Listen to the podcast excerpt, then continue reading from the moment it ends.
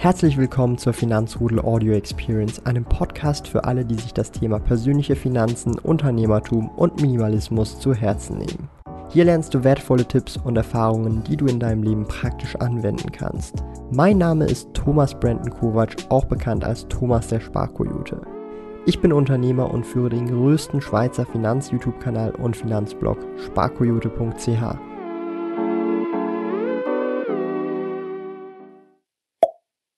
Herzlich willkommen zum Finanzrudel Community Talk. Wir sind wieder live mit dem lieben Michael von Gold e oder Goldesel Investing. Und Kannst auch Englisch sagen. Ja. Ich wollte es ihm gerade Englisch sagen, ähm, aber freut mich auf jeden Fall ähm, riesig, dass du hier am Start bist. Ich will gar nicht zu viel reden, sondern dir das Wort direkt übergeben, damit du dich auch in der Finanzrudel Community vorstellen kannst, was so deine Projekte sind, was du machst und was so dein Background ist. Ja, sehr gerne. Erstmal danke, dass ich ähm, hier sein darf. Ich bin ähm, quasi aus dem Bereich Börse. Ich bin seit 14 Jahren hauptberuflich im Bereich Börse aktiv. Früher habe ich ähm, nur getradet. Mittlerweile mache ich auch ähm, Langzeitinvestments.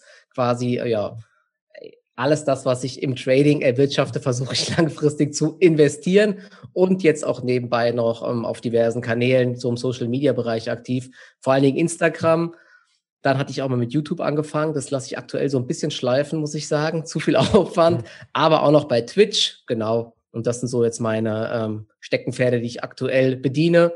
Genau, und äh, ja, das macht mir natürlich mega viel Spaß. Und noch immer zwischendurch solche Livestreams wie hier jetzt. Das ist auch immer super, um sich ein bisschen zu connecten. Ähm, vielleicht auch noch mal etwas näher zu deinem Background. Kannst du da noch mal ähm, vielleicht noch so erläutern, wie bist du zur Börse gekommen oder wie ist das Ganze äh, passiert? Ist das auch hobbymäßig oder auch eben beruflich? Vielleicht da noch ein paar Backgrounds? Ja, klar. Ähm, ich muss gerade überlegen. Ja, also die, die ersten Kontakte waren eigentlich schon während der Schule. Das müsste mhm. Ende der 90er gewesen sein. Habe ich noch damals im Videotext immer so die Kurse verfolgt von den Fonds und so weiter. Das waren so die ersten äh, mhm ersten Erfahrungen, da habe ich, weiß ich noch, dass ich dann immer auf so einen kleinen Zettel so die Kurse von diesem DK-Fonds notiert hatte. Dann hatte ich irgendwann mal später, ich glaube, ähm, Deutsche Bank hatte ich mal gekauft, SAP und noch irgendwas. So die ersten Aktien einfach wahllos gekauft über die, über Consors hieß es damals. Die hießen schon Consors, dann hießen sie Schmidt Bank vorher noch, dann Quartal Consors, jetzt heißen sie ja Consors Bank, ne? die haben mhm. schon ganz oft ihren Namen verändert, gibt's aber schon sehr lange eben den Broker. Genau, damit hat es angefangen. Und dann eigentlich während dem Studium so 2003, 2004, dann habe ich eben auch angefangen, so ein bisschen, ähm, ich sag mal, zu zocken im Bereich, ähm, so Penny Stocks gab es früher ganz viel im Bereich, äh, solche äh, Rohstoffexplorer. Ne? Es gibt immer so mhm. Phasen, wo spezielle Aktien gehypt werden. Das sieht man aktuell auch wieder. Früher waren das damals ähm, Ölaktien, die irgendwo Öl gefunden haben. Dann gab es dann immer die Meldungen, Aktie XY hat in Afrika äh, eine neue Ölquelle entdeckt. Da sind alle reingerannt. Das war völlig bekloppt einfach. Das wurde in Foren immer hochgehypt. Und zuletzt war es ja Cannabis, Blockchain. Mhm. Ja, jetzt ist es wieder hier irgendwelche Automobil, äh. Ne? Ja, genau, Wasserstoff aktuell, ne? das ist halt immer, immer ist irgendwas das aktuelle Thema.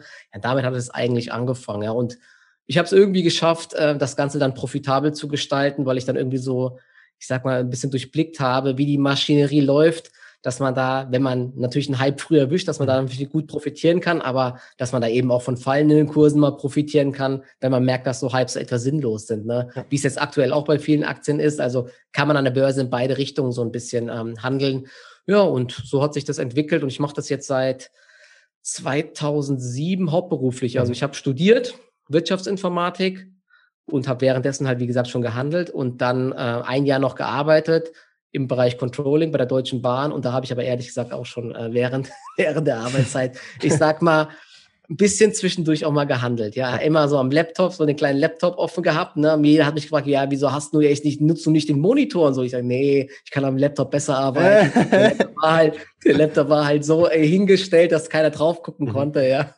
Das war schon echt verrückt damals, ja. Und ich habe extra so gesessen, dass ich dann ähm, zur Tür immer gucken konnte, wer da ist, dass es keiner mitbekommen hat. Aber naja, hat geklappt und ja, jetzt bin ich seit 14 Jahren so im Bereich Börse tätig und seit eineinhalb Jahren oder so jetzt auch so Social Media. Ich habe das früher ehrlich gesagt nie gemacht, aber das macht natürlich auch Spaß, zumal jetzt bei Instagram ja mhm. das Ganze extrem gehypt ist so die letzten Jahre. Ne? Und natürlich auch YouTube, da gibt's ja auch mega viele Kanäle und ja, da bin ich natürlich auch immer so ein bisschen am Schauen, was es dann noch für Inhalte gibt. Aber ich versuche auch möglichst eigene Inhalte zu produzieren, weil ich ja, wie gesagt, den ganzen Tag nichts anderes mache außer Börse. Deswegen bin ich da immer ganz gut am Puls der Zeit.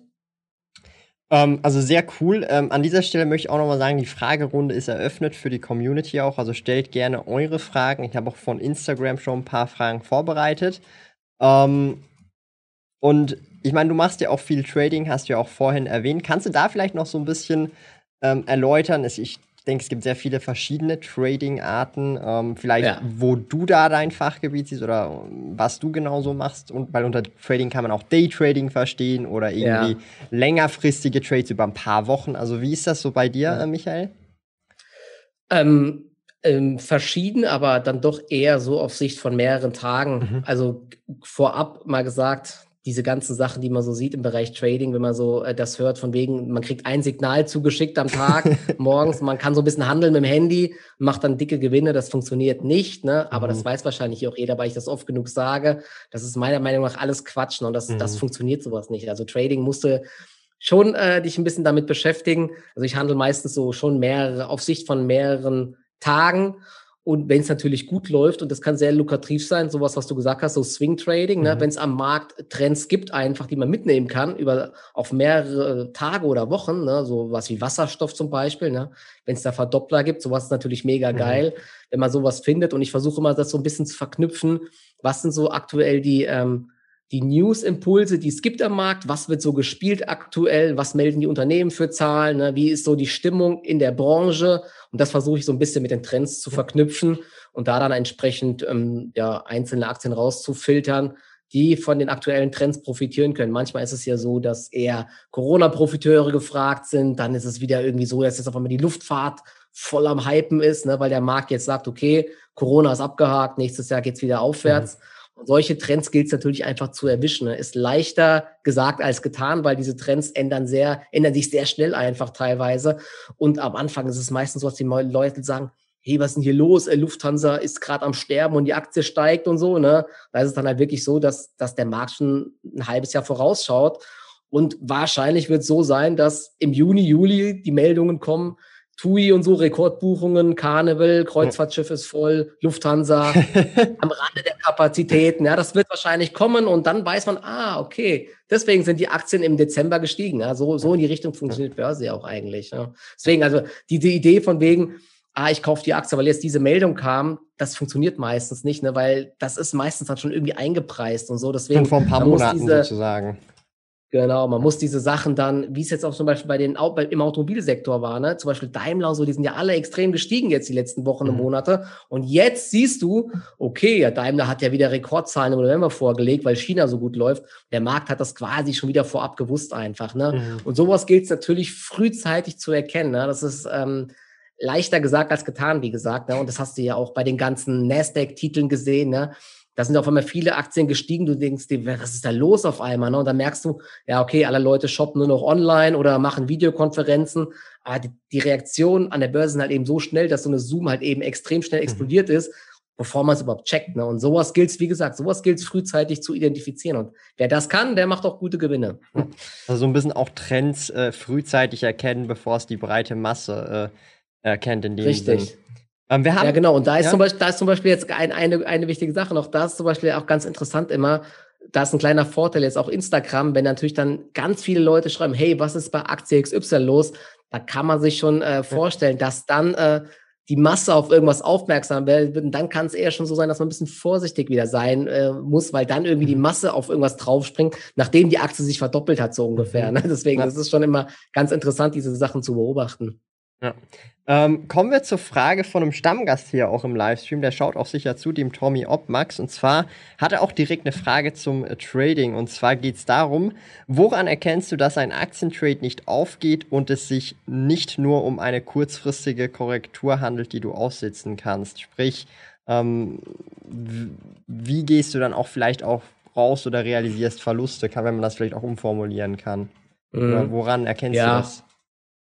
Gut, man muss sich natürlich vorab äh, schon irgendwie einen Plan machen. Zum mhm. Beispiel habe ich jetzt vorhin Zalando gekauft und ich habe immer, ich versuche immer so eine Idee hinter einem Trade zu haben. Mhm. Bei Zalando habe ich mir jetzt zum Beispiel gesagt, okay, heute ist der CEO zurückgetreten.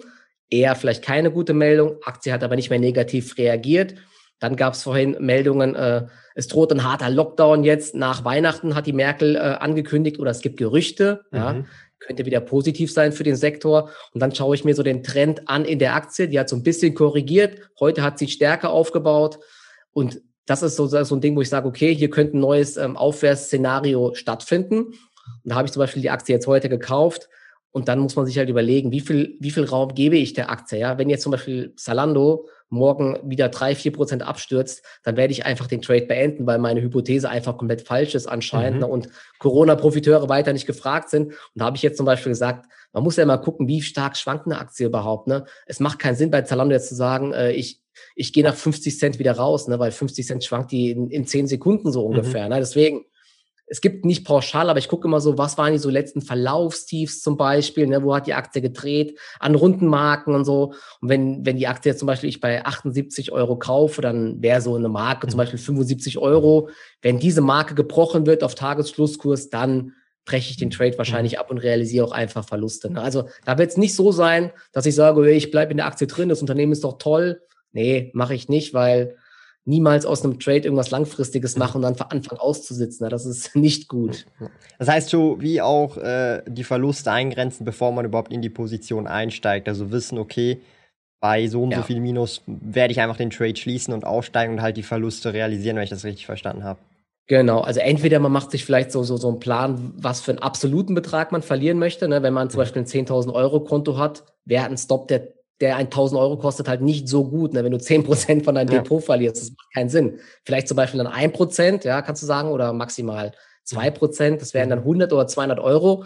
Da musst du halt gucken, ich habe ja gesagt, du musst gucken, wie weit schwankt die Aktie ungefähr. Und wenn du dann weißt, okay, du musst der Aktie vielleicht fünf Prozent Luft geben, sonst macht es keinen Sinn, mhm. daran mhm. kannst du dann auch umrechnen, wie viele Stücke du ungefähr nehmen kannst, so ungefähr. Ne? Also so, so kann man es natürlich auch machen, einfach, ja. Dass man ungefähr weiß, entweder, okay, ich gebe der Aktie ein paar Prozent oder meine maximale Verlusttoleranz sind 100 Euro, aber da kann ich keine äh, 100 Stücke nehmen, weil ein Stück kostet 80 Euro. Da könnte ich nur ein 1,2 Prozent Stop nehmen oder so, ja. Also dann musst du halt eine kleinere Position einfach nehmen. Ja? Deswegen, ja. so muss man sich das dann umrechnen, meiner Meinung nach. Das ja. ist, macht mehr Sinn. Sehr cool. Um, ähm, also ich bin ja nicht so im Trading-Bereich, aber ich finde es immer durchaus spannend, um, ähm, auch solchen Input zu bekommen, weil das kann man dann auch zu einem gewissen Grad dann auch vielleicht für andere Themenbereiche auch uh, mit einsetzen. Ähm, wir haben hier eine, so eine Standardfrage, die sehr oft tatsächlich bei äh, Tradern kommt. Ich habe ab und zu auch mal Trader hier, wie jetzt auch du, äh, im Livestream-Format. Und zwar vom Andreas Tatariso, er ist auch Stammgast. Tesla Long oder Short? ähm, ich würde mal sagen, weder noch. Ne? Ja. Ich hatte das äh, Thema auch gestern mit dem Baki im äh, Livestream. Das Problem ist bei Tesla, da gibt es halt diese, echt diese zwei Lager. Ne? Diese einen, die sagen, ja. geilste Unternehmen auf der Welt, diese krassen Fanboys. Und auf der anderen Seite die Shortseller, die da richtig geblutet haben. Ne? Die haben ich habe vorhin irgendwas gelesen, die haben mehr Geld verloren als die komplette Airlines in den USA. Das ist absoluter Wahnsinn. Irgendwie 35 ja. Milliarden haben die verloren. Ich bin Tesla manchmal auch long oder short, aber da sage ich dann auch dann, wenn dann wirklich mit Stops irgendwie, mhm. das, also das würde ich niemals gegen mich laufen lassen. Also so eine Aussage jetzt, Tesla ist viel zu teuer, ich gehe short, ja.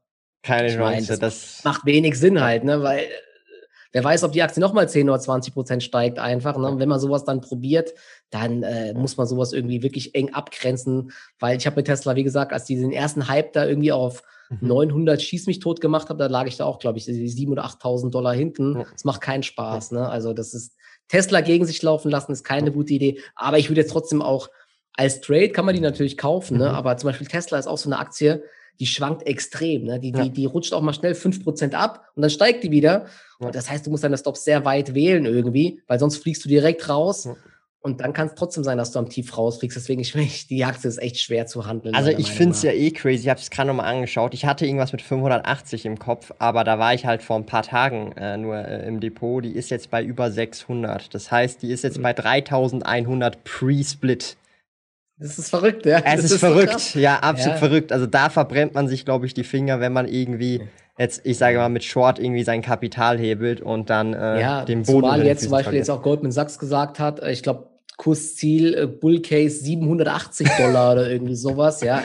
Das ist halt so eine selbsterfüllende Prophezeiung ja. mittlerweile, habe ich so das Gefühl. Deswegen, also sich da dagegen zu stellen mhm. aktuell, ich bin, ich bin kein, ich bin kein Hedgefonds- und Shortseller, ja. die dann so Positionen aufbauen. Ne? Ich bin sowieso eher immer Optimist als Pessimist. Deswegen, mhm. ich würde niemals jetzt sagen, ja, ich warte jetzt das jetzt ab und shorte Tesla. Von mir aus warte ich fünf Jahre. Nee, das ist überhaupt nicht. Ja. Ich habe keine Lust, jeden Tag in mein Depot zu gucken mit so einer Position da drin. Ja. Ey, das ist ja, ja bekloppt drin. Also.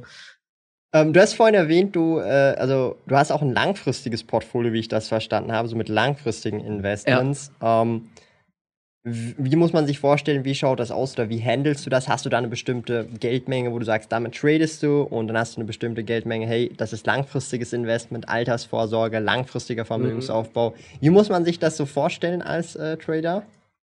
Ähm, genau, ähm, ich habe wirklich äh, so ein quasi mehrere Trading-Depots mhm. und theoretisch ist es dann so, alles Geld, was quasi Überschuss ist, das ziehe ich mhm. immer ab und investiere das langfristig.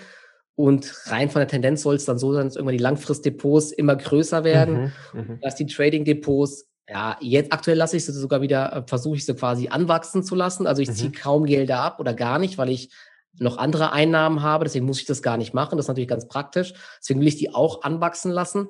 Aber grundsätzlich ja, ist das Ziel, dass ich beide einfach äh, immer anwachsen lasse. Beim Trading ist es halt echt so, ich sage immer so, das ist wie, wie, so eine Art, wie auch beim Investieren, so eine Art Level. Ne? Du fängst mit 1000 Euro an und irgendwann mhm. hast du halt mal 10.000 Euro. Du musst dich immer erstmal an diese Schwankungen gewöhnen. Ne? Ich meine, wenn, die, wenn ich dir jetzt zum Beispiel 5 Millionen Euro gebe und äh, du fängst damit an zu traden, ja, und dann bist du in der einen Sekunde 20.000 Euro minus, dann 10.000 plus, da bist du ja verrückt wahrscheinlich. Ja. Ne? Aber wenn du quasi das langsam steigerst, dann gewöhnt man sich auch dran. Und mhm. das ist auch beim Trading so. Und früher, war es dann so, da hat man sich natürlich dann über 200 Euro Verlust äh, aufgeregt, ja. Mittlerweile, ich bin da halt abgehärtet, ne. Wenn das jetzt nicht fünfstellig ist, dann geht das halt immer noch, ja. Mhm. Weil, weil man sich einfach dran gewöhnt, dass quasi täglich einfach ja. passiert, ja. Aber das ist eben nur so, weil man sich das langfristig aufgebaut hat einfach, mhm. ne, und weil man natürlich auch mehr Kapital zur Verfügung hat. Deswegen, ja. Dass man auch so ein bisschen abstumpft gegenüber kleineren, also in Relation Absolut. kleineren Bewegungen. Das ist mir auch. Absolut. Ich, ich war zum Beispiel jetzt vor, vor ein paar Tagen war ich jetzt zum Beispiel Palantir Short, ja. Mhm. Eigentlich auch, die Aktie hat sich auch, die ist ja wie so eine Rakete hochgegangen, irgendwie 50 Prozent hochgeschossen innerhalb von vier Handelstagen. Da war ich dann halt auch irgendwann zum Beispiel Short, ja, und war dann, äh, ich glaube, 1500 Stücke Short und dann mit der Position war ich äh, 11.000 Euro mhm. im Minus halt irgendwann, ne. Mhm. Also ich will nicht sagen, dass, dass mich das nicht belastet hat, aber es war jetzt kein Weltuntergang mehr, weil ich gewusst habe, okay, das ist alles im Rahmen noch, ne? Und mhm. das Ding wird irgendwann wieder runterkommen, weil das aktueller Hype ist. so war es dann natürlich auch. Deswegen wäre das vor ein paar Jahren passiert, dann wäre ich mhm. wahrscheinlich aus dem Fenster gesprungen. Ja? Also deswegen sage ich ja, das ist echt so eine, das ist einfach eine Entwicklung, ja. Das, ja. Muss man einfach sozusagen auch hineinwachsen mit dem wachsenden Vermögen, mehr Erfahrung. Richtig. Wo man Richtig. dann auch äh, ähm, halt mit mehr Geld hantiert. Statt mit den 25 Euro Sparplänen sind es dann Einzelkäufe über 2000 Euro irgendwann mal vielleicht pro Monat. Also so mit der Zeit ja, dann halt. Ist so. Und oh, bei mir ist es wirklich auch so, dass dieses Geld ist, äh, ist so abstrakt. Ne? Dieses ganze mhm. Depot ist für mich sehr, sehr abstrakt. Das sind einfach nur Zahlen. Wenn ich sowas hier von mir live sehen würde, wäre das was ganz anderes. Ne? Wenn ich 5 Euro verliere, irgendwie rege ich mich richtig tierisch auf. ja, ja, irgendwie, ja. wenn ich 5 Euro Schein verliere. Ja. Aber das hier an der Börse ist abstrakt. Und wenn du ja natürlich mhm. jetzt jeden Tag ins Depot schaust und der DAX fällt ein Prozent, und da, da mhm. macht es keinen Sinn, sich darüber aufzuregen. Da gehst du ja kaputt dran einfach. Ne? Du musst es akzeptieren, dass, dass Kurse schwanken. Du musst auch akzeptieren, dass du beim Trading immer mal Geld verlierst. Ja? Solange es nicht dein Depot zerstört, ist das nicht allzu schlimm. Mhm. Ja, Es gehört einfach dazu. Und das ist wirklich ein langer Prozess, einfach, dass man da ruhig bleibt. Stoff gesagt, ich habe früher halt, ich habe hier meine so einen Schlappen genommen früher, ne? habe ich den genommen, habe ich so rumgeschlagen, kaputt gemacht, da habe ich die auf mein Handy eingeschlagen, habe ich das Ding gegen die Wand geworfen. Ich habe meinen Tisch durchgeschlagen, wirklich. Ne? Meinen Tisch durchgeschlagen vor Wut. Aber man muss halt irgendwann anfangen, äh, das, das zu kontrollieren, ja. Mhm. zum Glück bin ich so ein bisschen älter geworden und etwas ruhiger. Ne? Wobei manchmal kommt es immer noch raus, dass man echt sich so aufregt, aber so ist das halt. Also ein bisschen Emotionen gehören dazu, ja. ja. Ähm, wenn wir eh schon so bei diesem Thema Erfahrungen sind, haben wir nämlich auch eine Frage gehabt, die ist sehr oft tatsächlich ähm, aufgeht. Also ich fasse da jetzt einfach mal zusammen, grob gesagt, mhm. was war dein größter, bester Trade, also wo du am meisten Gewinn gemacht hast und der schlechteste Trade in deiner gesamten ähm, Karriere bisher? Ja, ich, also die Schle ich habe zwei schlechteste Trades, die weiß ich noch. Das eine war ähm, Volkswagen, als die mal auf 1000 Euro gestiegen ist damals, da war ich auch short. Wann war da das genau? Ich, ist das schon, schon länger her? Das ist schon länger her, ja. Boah, wann war das denn? Ich glaube 2010 oder so. Okay, ja. Weiß ich ja. nicht genau. Also das ist echt schon zehn Jahre her. Ja, da war ich 14 Jahre jung. da war ich auch noch nicht so lange dabei. Und wichtig ist ja beim Shortzellen, du kannst ja mehr als deinen Einsatz verlieren. Mhm. Es gibt ja diese Derivate, wo du nur ausgenockt werden kannst oder mhm. die gehen auf Null. Aber bei Volkswagen war es ja so, die Aktie ist von 100 Euro auf 1000 gestiegen. Du kannst quasi deinen, deinen zehnfachen Einsatz kannst du verlieren. Und bei mir war es dann auch so, ich hatte dann, nachdem es dann hieß, die Aktie kann gar nicht mehr steigen, ich glaube, es war bei 300 Euro oder so. Mhm. Das war völlig, und keiner wusste, wieso die steigt. Ne? Ich dachte, okay, gehst du auch mal short? Bin ich ein bisschen short gegangen und dann ist die halt auf 400 gestiegen, habe ich noch mal ein bisschen, noch mal auf fallende Kurse gesetzt, mhm. bei 500 noch mal. Und bei 500 Euro war ich dann schon richtig unter Wasser, aber ich dachte, oh shit, jetzt hast du ein Problem und dann ist das Ding halt noch auf 1000 gegangen. Ne? Das heißt, ich war mehr, ich habe mehr verloren, als ich überhaupt investiert hatte. Und da hatte ich dann wirklich äh, Panikausbrüche und ich dachte echt, jetzt ist mein oh, Depot shit. am Ende. Ne? Und da habe ich gesagt, okay, scheiße, scheiße, scheiße, was machst du jetzt? Da waren es, ich glaube, 36.000 Euro minus in dem, mit dem Depot. Ne? Und das war damals halt, gut, es wären heute auch noch Katastrophe, ja, aber damals war das halt so lebensbedrohlich. Ja. Fuck, fuck, fuck, was machst du jetzt? Du, du kannst halt nicht mehr klar denken mhm. bei solchen Aktien. Das Verrückte war damals, dadurch, dass Volkswagen so eine hohe Gewichtung bekommen hat im DAX, sind alle anderen, also der DAX ist an sich gestiegen. Mhm. Volkswagen war an dem einen Tag 100 Prozent im Plus, war das wertvollste Unternehmen der Welt. Und alle anderen Aktien, weil es da irgendwelche Hedges gab oder so, waren alle anderen Aktien, DAX waren minus 10, minus 15 Prozent.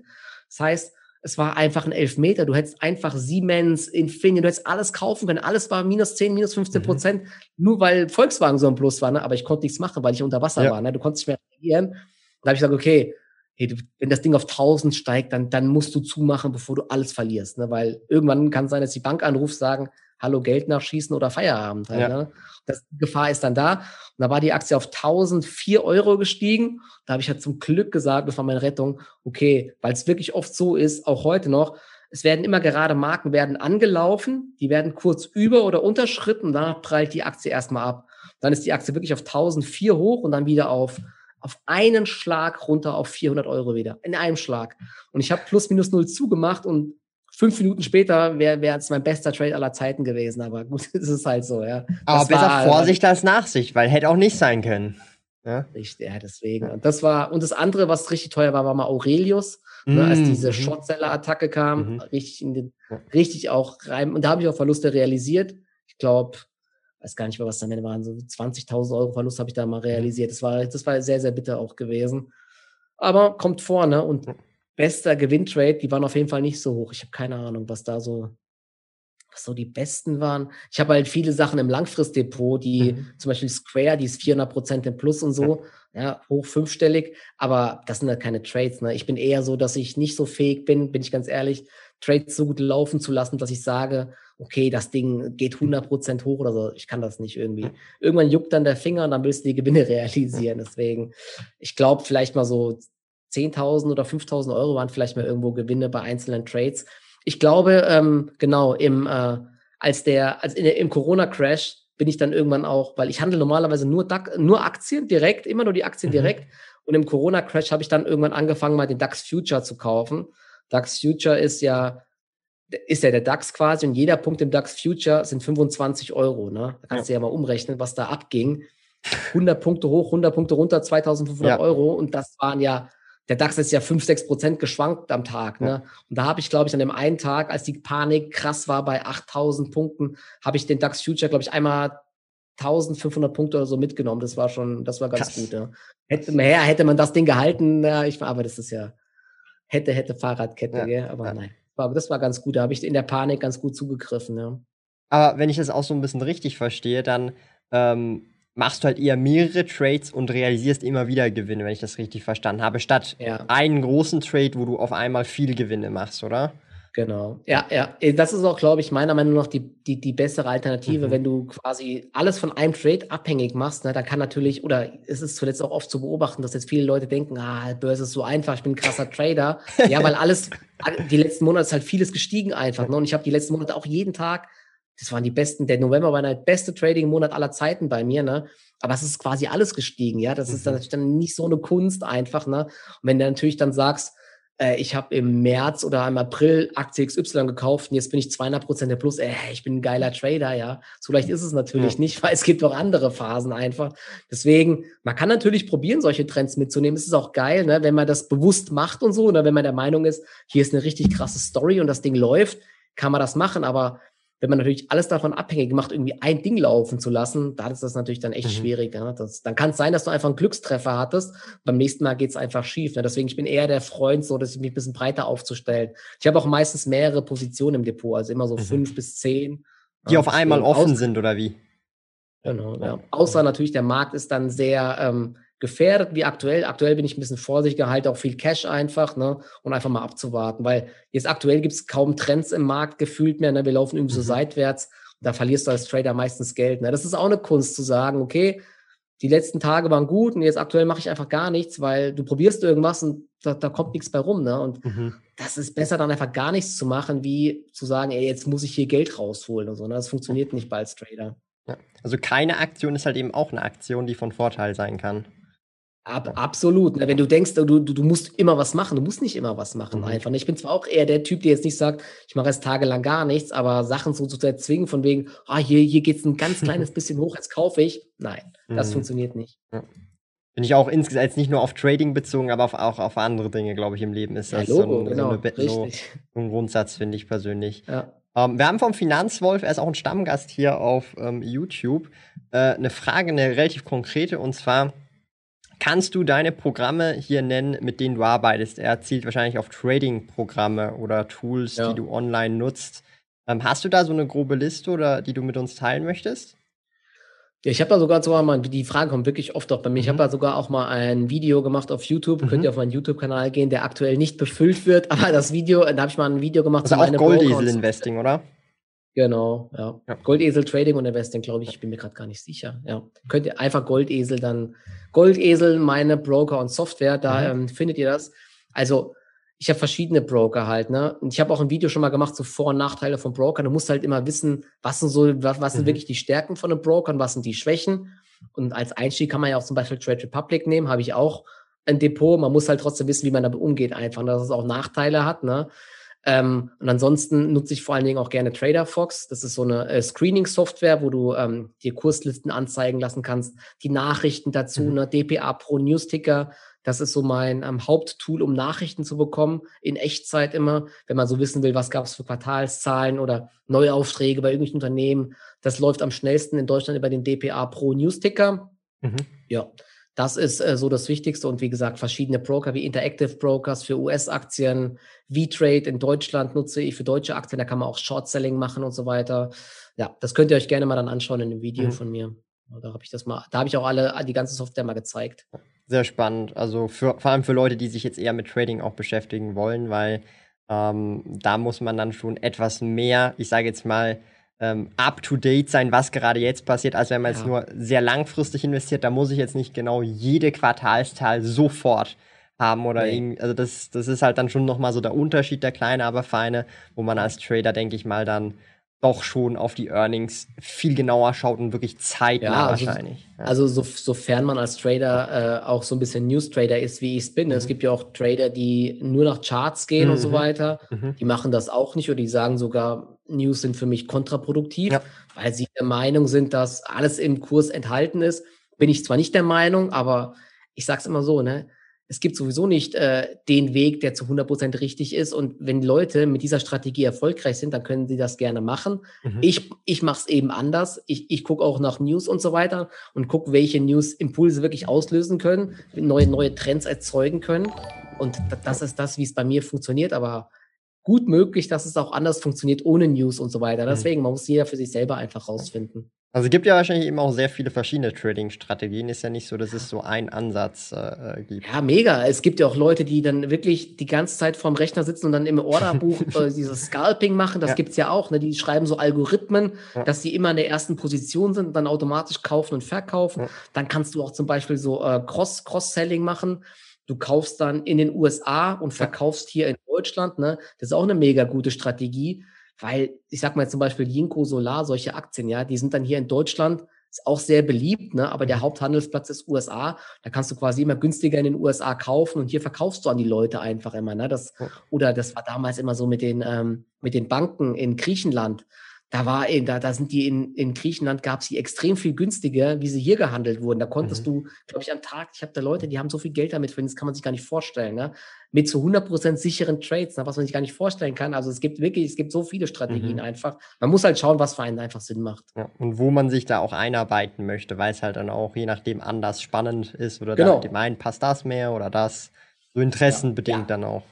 Ja. ja. es muss einem, genau, es muss einem Spaß machen. Ne? Und wenn einem sowas, mhm. wenn ein Trading nicht Spaß macht und man keine Lang Langzeitmotivation hat, dann wird das eh nicht funktionieren, weil mhm. zu denken, man macht das mal drei Tage und dann wird man äh, profitabel, das wird sowieso nicht funktionieren. Also man muss da schon ein bisschen mhm. Zeit investieren und viele Leute werden es vielleicht auch nie schaffen. Na, das kann auch sein, weil so leicht ist es wirklich einfach nicht. Du musst dafür so ein bisschen auch, ich sag mal, den Drive dafür haben. Ja. zum einen die Motivation, aber auch so ein bisschen die, die Sache so durchblicken einfach, ne, wie Börse funktioniert einfach, ne, und einfach immer, wie gesagt, was ich gesagt habe, zu sagen, jetzt, jetzt kommt die News, jetzt kaufe ich die Aktie, das wird nicht funktionieren, weil du musst irgendwie einschätzen können, dann, ob die News schon im, im, im Kurs verarbeitet ist, ob quasi schon das vorab irgendwie durchgesickert ist, ne, ob die Aktie schon vorab 50 Prozent gestiegen ist. Wenn dann eine gute News kommt, dann ist die Wahrscheinlichkeit eben hoch, dass es so ein Sell on Good News gibt. Ne? Das sind halt wirklich alles Erfahrungswerte auch einfach. Ja. Ähm, wir haben noch von Morvias auch noch mal eine Frage und zwar, ähm, welchen Anteil Zock würdest du in einem durchschnittlichen Depot als vertretbar achten für die Nicht-Dauertrader? Also, ähm, also wie würdest du da den Split so machen? Ähm, also Split im, im, im Langzeitdepot, mit wie viel man dann zocken kann oder auch im Trading-Depot noch Zockdepot? Also wahrscheinlich, also wahrscheinlich äh, meint er mit Zocken halt Traden sozusagen, gehe ich mal davon ja, aus. Was denkst also, du, ist so vertretbar für jemanden, der das so ein bisschen nebenbei machen möchte? Ja, ich sag mal, 10% oder 20% kann man natürlich, es kommt ja wirklich auch oft ein bisschen mhm. auf die Summe drauf an. Ne? Wenn man jetzt irgendwie, ich sag mal, eine Million geerbt hat, ja, da würde ich jetzt keine 20% zum, ja. zum Traden nehmen, einfach, ja. Aber wenn, wenn man jetzt quasi nur 1000 Euro hat, dann kann man ja natürlich schon mal ein bisschen, weil wenn du zu wenig handelst, dann fressen dich ja auch die Gebühren auf, ne? Mhm. Weil ich sag mal, so 10% kannst du auf jeden Fall mal sofern es dich interessiert, ne? aber trotzdem nicht einfach planlos zocken, mhm. ja. Das, das, was ich halt oft sehe, äh, ist dann zum Beispiel, es kommen Quartalszahlen von irgendeinem Unternehmen und dann machen die wirklich Zocken, von wegen, ich, ich setze auf schwarz oder rot, kaufen Turbo-K.O.-Schrein auf Tesla, auf steigende Kurse oder auf fallende Kurse. Ne?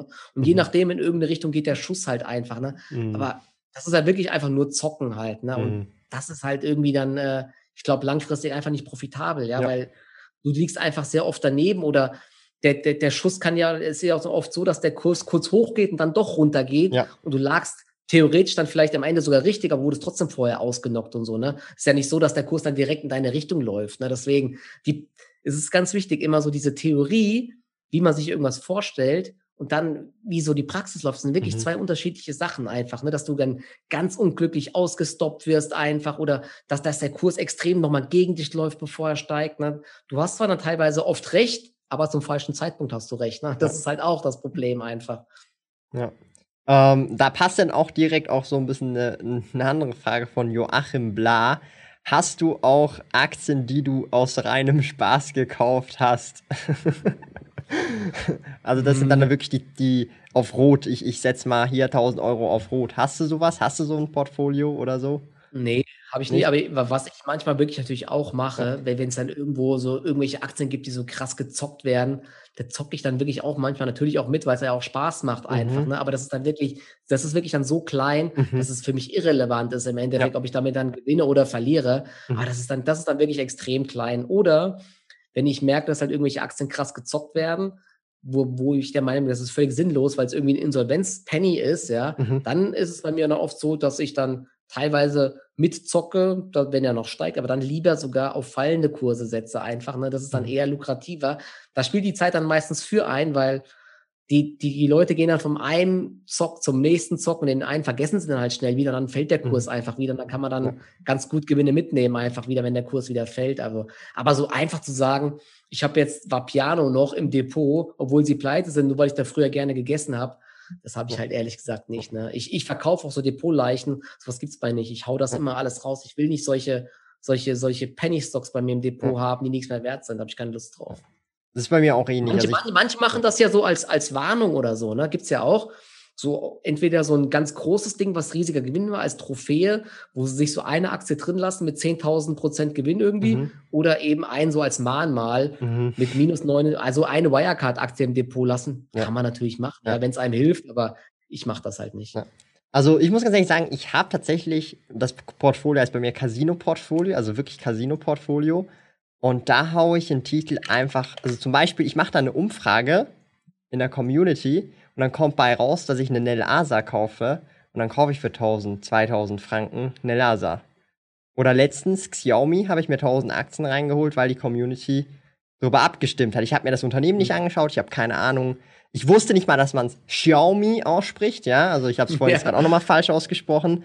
Und das habe ich schon auch, aber wie du schon auch erwähnt hast, halt mit Beträgen, wo ich komplett auch abschreibe. Also das erwarte ich nicht mehr ja. zurück. Das ist so, mache ich auch Spaß. Das ist wirklich darum auch Casino-Portfolio. Das ist wie im Roulette. Du setzt halt alles auf Rot oder auf eine bestimmte Zahl und dann schaust du mal, was passiert. Und wenn es halt weg ist, ist es äh, äh, weg. Weil du gehst ja auch nicht ins Casino und erwartest in der Regel, dass du statistisch gesehen mit Gewinn rausgehst. Außer du spielst vielleicht ja. Poker oder so. Ja.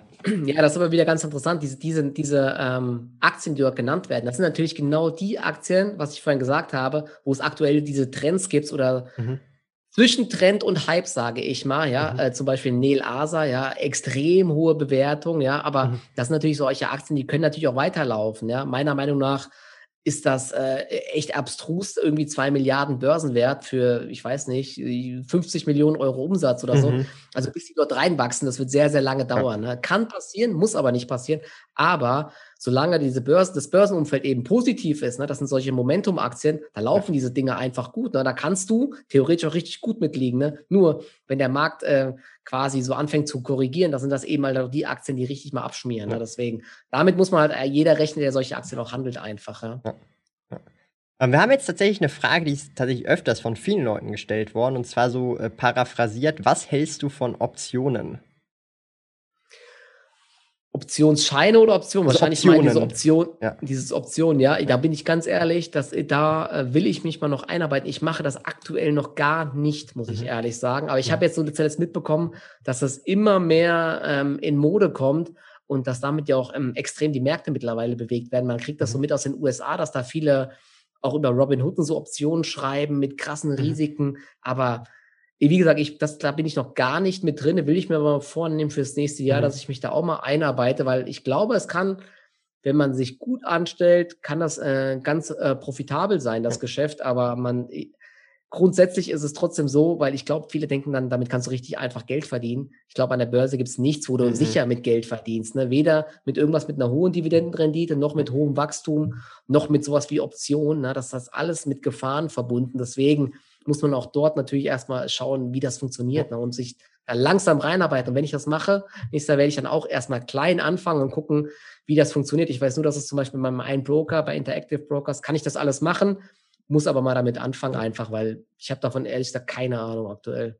Also ich bin auch kein Experte, aber es gibt auch, ich sage mal, konservativere Wege, zum Beispiel Covered Calls, wo man halt eine Call-Option schreibt und sich dann die Aktie Worst Case einbuchen lässt für den Preis, wo man sie eh kaufen ja. würde.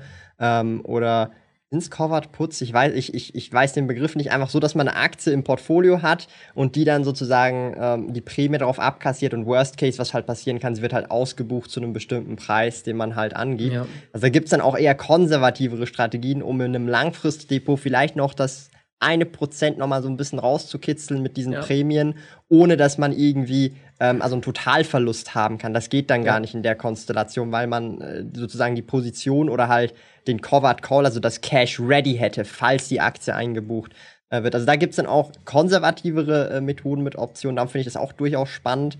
Ähm, aber es gibt dann natürlich auch High-Risk. Äh, Situationen, weil ich weiß vom einen oder anderen auch, dass Wirecard äh, tatsächlich ein großes Loch in das äh, ein oder andere Portfolio gemacht hat, wenn man da ein paar ja. Optionen drauf äh, hatte. Da ja. weiß ich tatsächlich von ein paar persönlichen Leuten im Umfeld. Und das tut dann auch schon weh, ja, wenn man da ähm, sowas Unerwartetes dann ähm, ja, rausgehaut bekommt. Ähm, was haben wir denn noch so? Ähm, ich guck mal noch im Chat, was wir noch so haben. Wir haben wirklich viele Fragen. Ähm, es ist immer ab und zu schwer, da was rauszusuchen. Um, ja, komm, das, der hat jetzt hier schon ganz oft dieselbe Frage gestellt und zwar äh, Data Lented, echt cooler Typ. Lohnt sich deiner Meinung nach das Trading rein finanziell oder sollte man lieber 6 bis 8 Prozent langfristig passiv mitnehmen und die gewonnene Zeit in mehr Geld verdienen investieren? Na gut, äh, ich antworte natürlich dann schon drauf. Also für mich persönlich ja. lohnt sich natürlich, aber ich bin ja auch immer ganz ehrlich und sage, also ich zeige auch immer dann zwischendurch mal meine Verluste. Ich mache auch ziemlich oft Verluste. Mhm. Ähm, ich als Trader habe natürlich eine bessere Rendite als 6 bis 8 Prozent pro Jahr. Also ich liege dieses Jahr bei 70 Prozent oder so. Mhm. Äh, das ist, oder sogar jetzt noch mehr mittlerweile. Aber ich sag's mal so, dass diese Frage kannst du natürlich so nicht beantworten, weil ich glaube eben, die Masse macht das natürlich nicht so, weil die Masse eben auch nicht so handelt wie ich. Mhm. Die handeln mit Optionsscheinen und so weiter und ich handle eben nur Aktien direkt, mhm. ja. Deswegen habe ich auch äh, jetzt die äh, Corona-Krise überlebt. Ich lag komplett daneben und meine Verluste dort, das war wirklich, das war nicht mal, ich war eine Leiche 14 Tage. Aber ich habe es eben überlebt, weil ich äh, ein Depot hatte, wo ich die Aktien reingekauft habe, nur mit meinem Eigenkapital. Mhm. Plus ganz am Ende so ein ganz bisschen, ganz bisschen ähm, mit Handelslinie. Ich habe eine Handelslinie bei meinem Broker sogar, ich glaube, eine vierfache, die nutze ich aber nie. Ja. Nur im, äh, im Corona-Crash habe ich dann 50 Prozent Handelslinie noch genutzt. Ne? Also das hat schon echt auch wehgetan irgendwann. Aber mhm. dass der DAX bei 8000 war, ich, ich wäre K.O. gegangen, wenn der DAX, glaube ich, bei 6000 gewesen wäre. Dann wären, dann hätte ich Aktien zwangsliquidieren müssen einfach. Also und dann Margin Call. Ja. Genau, dann wäre der Margin Call irgendwann gekommen mhm. einfach. Mhm. Dann hätte ich wahrscheinlich vorher die Aktien verkauft. Aber das ist eben auch der Grund, wieso ich nicht pleite gehe. Aber das ist eben auch der Grund, wieso ich nicht an einem Tag 100 Prozent plus oder 100 Prozent Minus mache. Ja, Deswegen habe ich eher so diese kleineren Gewinne und man kann mit Trading, wie gesagt, wenn, wenn man sich gut anstellt, und ich kenne viele, die das hauptberuflich machen, kannst du viel, viel Geld verdienen ne? und auch über 100 Prozent mit Strategien, die nicht auf Zufall basieren einfach. Mhm. Ne? Aber ich sag mal, für den, für den Großteil der Leute ist es wahrscheinlich besser, einfach langfristig anzulegen, bevor man anfängt, diese Casino-Strategien zu fahren. Einfach, weil damit wirst du wahrscheinlich weniger als sechs bis acht Prozent pro Jahr. Damit meine ich jetzt nicht das, was du machst mit dem Casino-Depot, sondern einfach äh, zu sagen, ich kaufe jetzt einen Tesla äh, ja. Turbo K.O., weil morgen kommen Zahlen und die, die, die, die Tesla hat bestimmt gute Zahlen, die, die haben bestimmt viele Autos verkauft, die Aktie steigt morgen. Das sind dann teilweise ja. so, oder, oder dann, was zuletzt immer kam, ja, äh, was hältst du von BioNTech? Die Aktie muss doch weiter steigen, weil bald kommt der Impfstoff.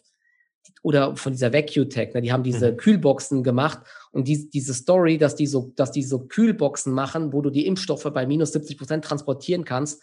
Diese Story war schon vor zwei Monaten am Markt und die wurde dann irgendwann vom Markt entdeckt und dann, nachdem die Aktie sich vervierfacht hat, dann kommen die ganzen Nachrichten wieder von wegen, was hältst du von VacuTech? Die Aktie muss doch steigen, weil die machen nächstes Jahr ja ganz große Umsätze. Was mhm. hältst du von einem Turbo K.O. mit, mit Hebel 10? Ja, sage ich, ey, so funktioniert das nicht, ja. Die, die, mhm. die Nachricht ist seit Ewigkeiten am Markt. Das ist eingepreist einfach, dass, dass nächstes Jahr die ganz gute Geschäfte machen werden. Ne?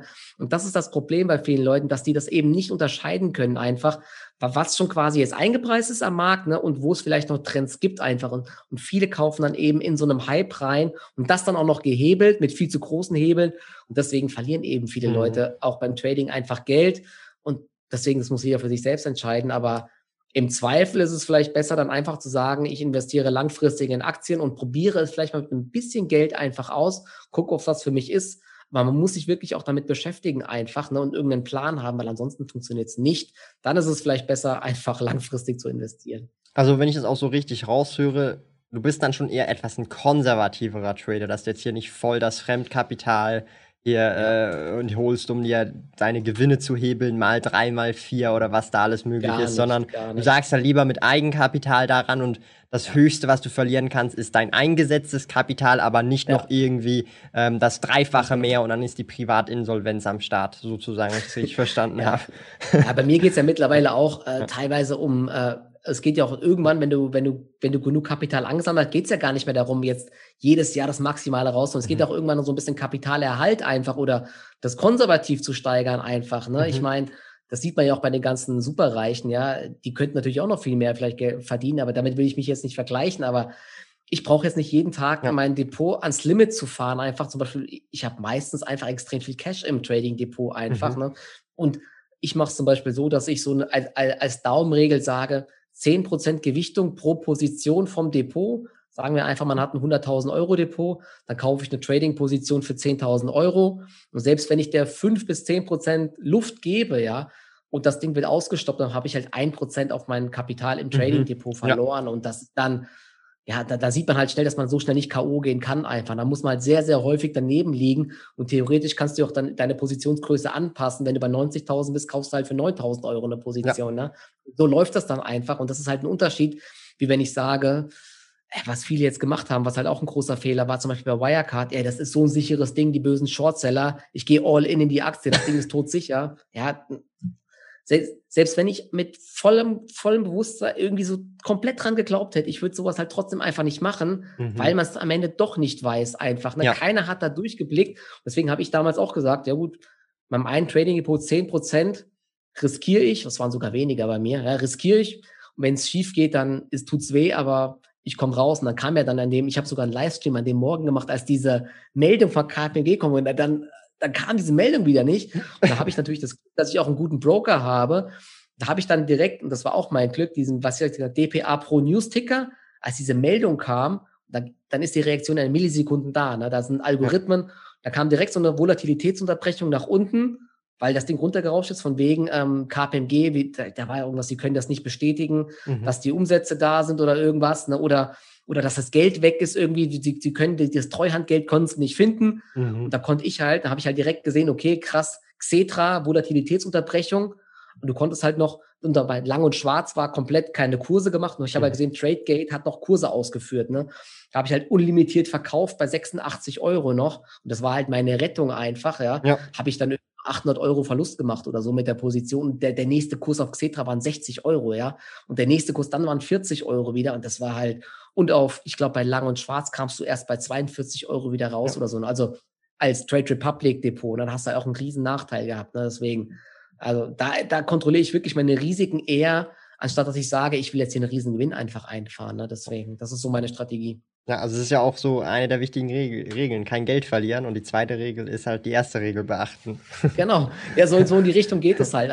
Im Trading natürlich auch. Ne? Ich bin jetzt keiner, der jetzt immer jeden Tag sagt, ich trade nicht, weil ich kein Geld verliere. Ne? Ich ja. handle schon sehr viel. Aber wie gesagt, man muss seine Risiken schon so ein bisschen im Auge behalten mhm. einfach. Und bei jeder Position ist bei mir so, egal was passiert, ich gehe daran nicht zugrunde. Ne? Und das ist halt mhm. halt das Wichtigste einfach. Ja. Ähm, du hast vorhin auch noch so ein bisschen über die Cash-Quote geredet im Trading Depot. Ähm, wie handhabst du das halt so mit dem Cash? Du hast vorhin auch erwähnt, äh, höhere Cash-Quote aktuell, weil noch ein bisschen unsicher. Ähm, wie hoch ist die prozentual, wenn du das sagen möchtest, oder in welche Richtung geht das? Sagst du dir, hey, ich brauche Minimum so viel Cash, drunter will ich nicht, oder gibt es auch ein Maximum? Mm, also, im, also aktuell habe ich hier wirklich immer so, ich, aktuell habe ich glaube ich so 60, 70 Prozent Cash. Mhm. Das liegt einfach daran, weil ich jetzt zum Beispiel am Donnerstag und Freitag habe ich noch so gehandelt. Und da habe ich dann am Donnerstag, Freitag auch eher so Verluste gemacht. Und es gibt, weil es keine Trends mehr gab, habe ich halt gemerkt, okay, ich habe halt schon jetzt viel Erfahrung. Ich merke einfach so, okay, es läuft jetzt aktuell die letzten Tage nicht mehr. Davor der November war genial. Mhm. Ich brauche gar keine Risiken aktuell einzugehen. Ich warte einfach mal ab, was passiert. Ja, und da habe ich dann wirklich 70, 80 Prozent Cash teilweise im Depot ja. und kann abwarten. Und dann versuche ich dann eben nur noch so Sonderstories zu spielen. Da gibt's ja immer mal was, zum Beispiel jetzt wieder, zum Beispiel heute habe ich jetzt wieder gelesen, es könnte vielleicht interessant werden die nächsten Tage, dass Norwegian Cruises seine ganzen Kreuzfahrtschiffe mit so UV-Filtern ausstatten statten will. Und da gibt's ja auch Unternehmen, die sowas herstellen. Dr. Höhenle zum Beispiel oder mhm. Signify. Mhm plus dass so ein Thema vielleicht in jeder Arztpraxis mal kommt oder in den Schulklassen, dann fange ich natürlich an, solche Aktien zu beobachten, ob da so ein Aufwärtstrend reinkommt. Na, und wenn das passiert, dann würde ich halt auch so eine Aktie mal kaufen, mhm. auch wenn der Gesamtmarkt nicht so gut läuft, na, weil es so eine Art Sonderstory werden könnte, die unabhängig vom Markt läuft. Aber meistens ist es halt wirklich so, dass wenn der, wenn der DAX irgendwie zwei, drei Prozent fällt oder die Nasdaq, ja, dann ist es fast egal, welches Unternehmen du im Depot hast, dann fällt einfach alles, ja. Mhm. Das ist, dann sind auch Nachrichten irgendwann egal, ja. Und das will ich halt einfach nicht haben aktuell. Ja. Der Markt ist gut gelaufen, ja. Und dann muss ich jetzt nicht sagen, okay, jetzt will ich immer noch all in sein, einfach in dem Markt, obwohl man so ja. langsam merkt, dass so ein bisschen so Konsolidierung so da ist, ne? Was ja auch jetzt nicht ungerechtfertigt ist, ne? Weil Januar, Februar vielleicht wieder ein Lockdown oder so, ne? Mit dem Impfen, das wird lang dauern. Das sind halt auch so ein bisschen Erfahrungswerte, wo ich jetzt sage, okay, für mich ist es jetzt aktuell nicht mehr so ein gutes Chance-Risiko-Verhältnis, einfach jetzt zu sagen, ich muss jetzt krass im Markt einfach sein. ich glaube einfach, man verpasst nichts. Ne? Das ist ja. so die krasse Sache. Ver ich verpasse jetzt einfach nichts am Markt, dass es jetzt nochmal krass nach oben schießt. Das glaube ich einfach nicht. Und selbst wenn es so wäre, sage ich immer noch, ich habe ja Langfristdepots, da profitiere ich trotzdem mhm. einfach. Oft ist es ja wirklich so, als Trader ist es dann wirklich sehr, sehr häufig so, auch jetzt bei dieser Impfstoffmeldung, du hast als Trader guckst du dann immer hinterher, weil du bist dann nicht so im Markt drin wie mit deinem Langfristdepot. DAX schießt irgendwie fünf Prozent hoch und in deinem Trading-Depot hast du vielleicht Positionen, die nicht so gut laufen oder du hast eine Cash-Quote, dann steigt das Depot eben nicht so stark. Ne? Aber umgekehrt, wenn der Markt scheiße läuft, hast du da halt dann große Vorteile, weil du diese Bewegung nach unten einfach nicht mitmachst. Ne? Deswegen, ja. also aktuell bin ich deswegen einfach so mit 70 Prozent Cash einfach vorsichtig. Ja. Uh, wir haben jetzt noch eine Frage, geht auch in Richtung Trading. Tradest du auch Kryptowährungen, also Bitcoin und Co. oder ausschließlich Aktien? Nee, also wirklich 99% Aktien. Das ist halt so eine Sache mit äh, mhm. Casino Depot. Habe ich jetzt letztens, ich habe so ein Depot auch bei IG Markets, ein CFD Depot, wo ich nicht profitabel bin, um ehrlich zu sein. Habe ich, glaube ich, schon zweimal an die Wand gefahren. da habe ich ja wirklich nur Kleingeld drauf. Ja, und das ist wieder diese Sache, ne? Von wegen, als die Nasdaq einmal, ich glaube im August so stark gestiegen ist, mhm. da habe ich dann auch gesagt, krass, volle Übertreibung, gehe ich short, ne? Habe ich drei Tage nicht drauf geschaut und dann war das Ding auf einmal diese Position so stark im Minus, dass eine Meldung kam, bitte schießen Sie Geld nach. Ja, ich dachte so, hä, krass. Und da habe ich halt direkt gemerkt, dass dieser Hebel mich äh, platt gemacht hat, so ungefähr, ne? Dieses CFD. Krass. Das ist wieder so eine Sache, ja. ja. Und da habe ich ja, das habe ich zum Glück noch gerade so überlebt, diese Geschichte. Aber da habe ich dann jetzt vor kurzem, als der Bitcoin nochmal kurz runtergegangen ist, habe ich nochmal einfach Bitcoin per CFD gekauft. Aber mhm das ist halt wirklich einfach nur zocken und da bin hm. ich, ich bin damit nicht profitabel einfach, deswegen lasse ich sowas auch einfach weg. Ne? Genauso wenig, wie ich profitabel bin mit DAX-Trading oder so. Kann ich einfach nicht. Und deswegen ist ja auch eine Kunst, das zu erkennen, dass man es einfach dann weglässt, ja. Ja, ja. auch, also man muss ja nicht alles mitmachen. Ähm, aber Kryptos hast du sonst nicht im Langfristdepot, so eine kleine Prozent, also ein Prozentwert. Ja, jetzt aktuell habe ich gerade wieder so ein bisschen was hier bei äh, CM, äh, bei äh, IG Markets, aber mhm.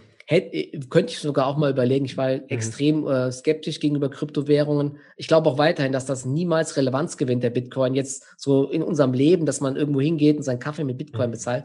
Glaube ich einfach nicht dran. Aber Bitcoin Aber ist auch ein Wertspeicher. Also es ist mehr genau. als das digitale Gold, wird gesehen. Das, das, genau, ja, ja, genau. Und das glaube ich jetzt schon, dass das sich mhm. so wirklich langsam durchsetzt einfach dass das eben so gesehen wird einfach. Und dann kann das natürlich, wenn das so gesehen wird, dann kann das natürlich jetzt ähm, auch weiter mhm. steigen. Ja? Deswegen, das, äh, wenn, wenn man daran glaubt, das könnte sein, da bin ich gar nicht so skeptisch, dann kann man sich auch mal so ein bisschen Bitcoins einfach reinlegen. Ne? Als, aber das würde ich trotzdem halt auch nicht übertreiben, genauso wie Gold jetzt und so. Ne? Mhm. Kleinen Prozentanteil einfach und das war's. aber wieso dann Goldesel-Investing?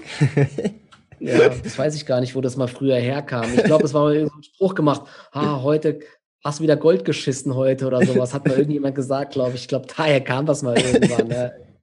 ja. Das war irgend, nach irgendeinem Trade oder so, ich weiß es gar nicht mehr. Ja. Aber es war ganz lustig, ne, der Name. Ja. Ähm, wir kommen langsam zum Schluss und ähm, hier stelle ich eine Frage, die, die stelle ich jedem hier im gesamten äh, Dezember im Livestream-Format. Und zwar, Ui. wie schaut für dich das Jahr 2021 aus? Was sind so deine Erwartungen, vielleicht auch Hoffnungen? Oder wie siehst du äh, das nächste Jahr, was könnte vielleicht für dich passieren oder was für Projekte gibt es auch für dich nächstes Jahr? Also sprich einfach so deine Ausblicke für das nächste Jahr.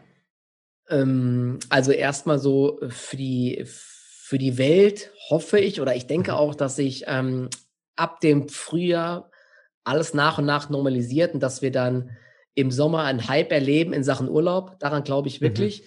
dass alle heiß sind auf Urlaub und dass wir dann äh, bei den ganzen, bei den ganzen Buchungen und so weiter, ja. äh, wirklich dann hören, okay, krass, alles ausgebucht und so weiter, Mängel mit Flügen nach Mallorca und so weiter und alle suchen händeringend nach Piloten. Ich glaube, dass das wirklich kommen wird, ja.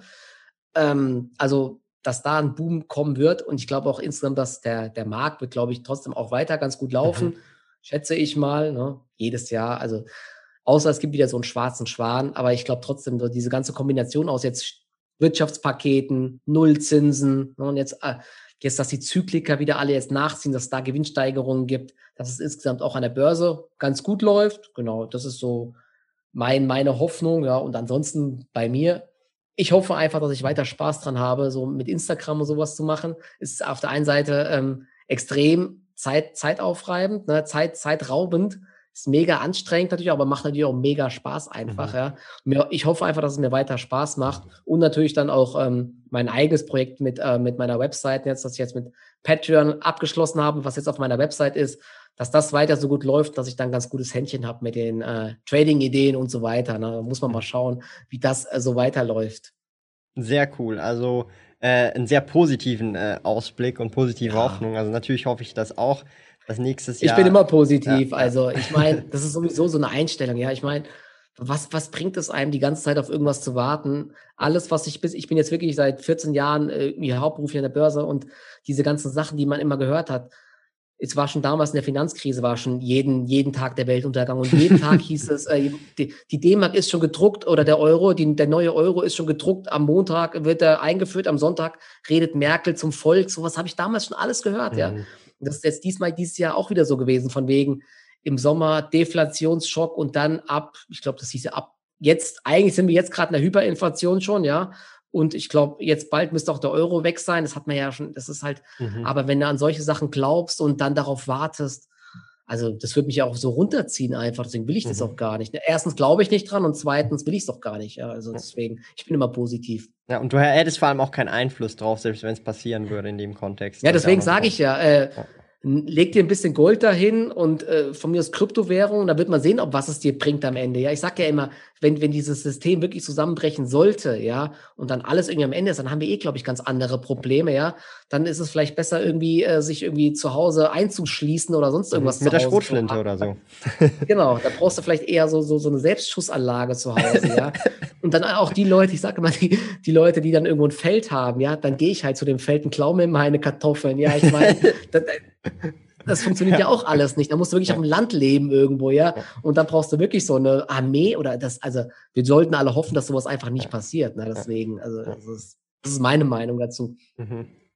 Sehe ich aber wirklich genau auch so, vor allem auch mit dem, genau mit dem letzten Beispiel noch, wenn das nicht mehr klappt, der Kapitalismus in dem, der Form so wie es ist und dann alles zusammenbricht, dann haben wir andere Probleme als unser Aktiendepot, unser Geld oder Richtig. unser Gold, was wir im Bankschließfach haben, weil wir da eh nicht mehr rankommen. Ja. Richtig, genau.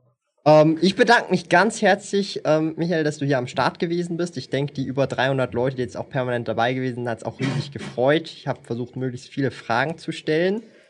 Ähm, wie immer, ihr wisst, 18 Uhr durch den ganzen Dezember gibt es Daily Streams mit coolen Gästen. Also bedankt euch gerne beim lieben Michael, dass er sich hier die Zeit genommen hat, dem lieben Goldesel Sehr gerne, Investing. sehr gerne. Ähm, ihr findet ihn auf Instagram hauptsächlich und von Instagram findet man dann praktisch eigentlich ähm, alle Plattformen, wenn ich das richtig verstanden habe, oder? Ja, genau. Aber aktuell, wie gesagt, YouTube aktuell ähm, mhm. dürftig, dürftig, dürftige Inhalte. Dafür auf Instagram Stories. Also da verfolge ich auch fleißig äh, ja, ja, genau. Bei Instagram poste ich meistens ähm, Stories, genau, zum Markt und ansonsten öfters mal bei Twitch, wenn ich es schaffe, mittags. Ne? Mhm. So auch so ein bisschen streamen einfach ja. und teilweise auch Livestreams auf Instagram, ja. Je nachdem, mhm. wie man das schafft, alles genau. Gut, dann wünsche ich dir einen schönen Abend, aber auch der ganzen Finanzrudel-Community nochmal lieben Dank für deine Zeit ja. und wir sehen uns morgen wieder um 18 Uhr. Macht's gut, Dankeschön, ja, und äh, danke fürs Zuschauen und bis irgendwann mal vielleicht. Macht's gut.